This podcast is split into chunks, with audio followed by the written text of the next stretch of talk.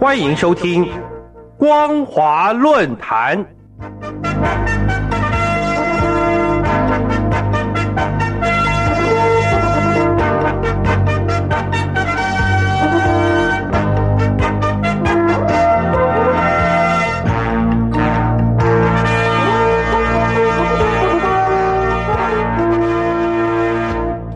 各位听众朋友们，大家好，欢迎收听本节的光华论坛，我是张宁。我们今天要谈论的主题是：割韭菜是无法打造共同富裕的。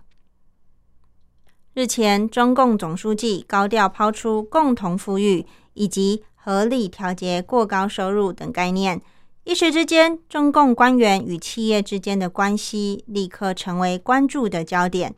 尤其。浙江杭州市的委书记周江勇突然落马，更让外界认为，所谓打造共同富裕，首先应该要厘清剪不断、理还乱的政商关系，否则反而给了中共官员打压民间企业富豪的借口，对大陆未来的发展将造成严重伤害。八月十七号，习近平主持中央财经委员会第十次会议。主题是促进共同富裕。会议强调，要扩大中等收入群体的比重，增加低收入户的收入，以合理调节高收入，并鼓励高收入的民众和企业们回馈更多资源给社会。另外，也提到要取缔非法收入，整顿收入分配的秩序。而中共之所以提出共同富裕的政策，主要是因为。中共在过去四十年里，贫富悬殊的情况日益恶化。去年开始的新冠肺炎疫情更加大了贫富之间的差距。根据瑞士信贷的数据，中国大陆的基尼系数在西元两千年时是零点五九九，经过二十年，也就是到了二零二零年时，则扩大到了零点七零四。成为全球收入最不公平的主要经济体之一，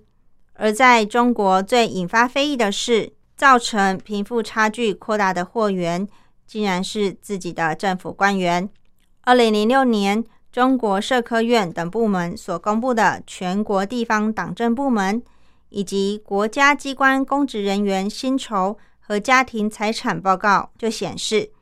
在国内的资产超过一亿美元的大富豪中，中共官员家属就有九千七百多人，占富豪总数的百分之八十六。中共各级官员的年收入是当地城市人均收入的八到二十五倍之多，甚至是当地农民年均收入的二十五到八十五倍。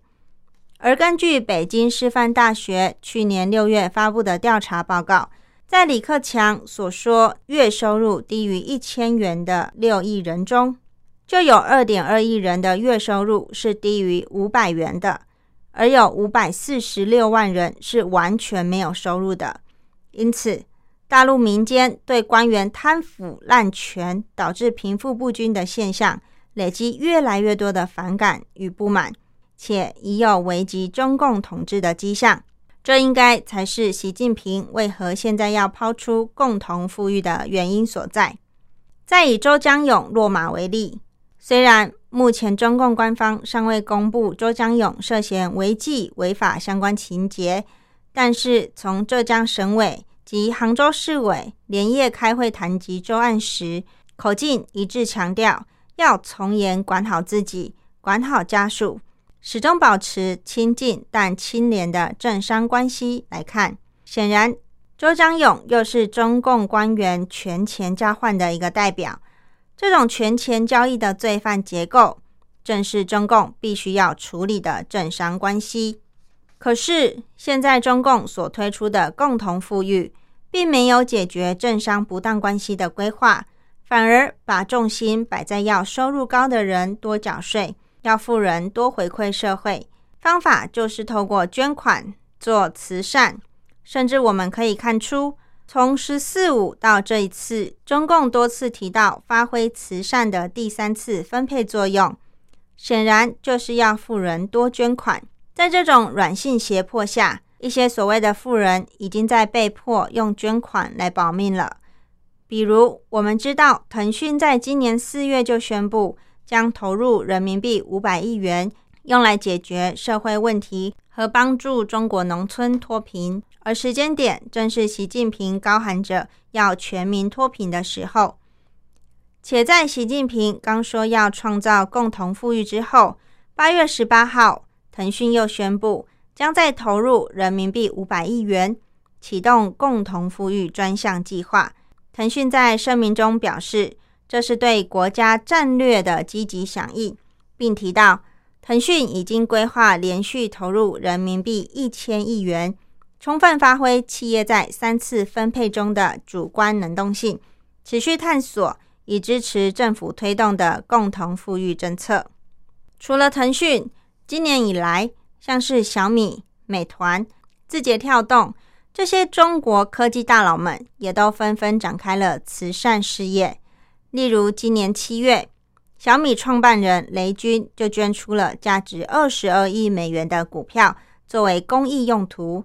而美团创办人王兴也给自己创办的慈善基金会。捐了二十三亿美元的公司股份做公益，这些讯息让众多网民推文说，一边是对网络公司的严格审查，一边则是当局的共同富裕政策。在这两把刀之下，估计未来热爱公益的企业大佬们一定会越来越多。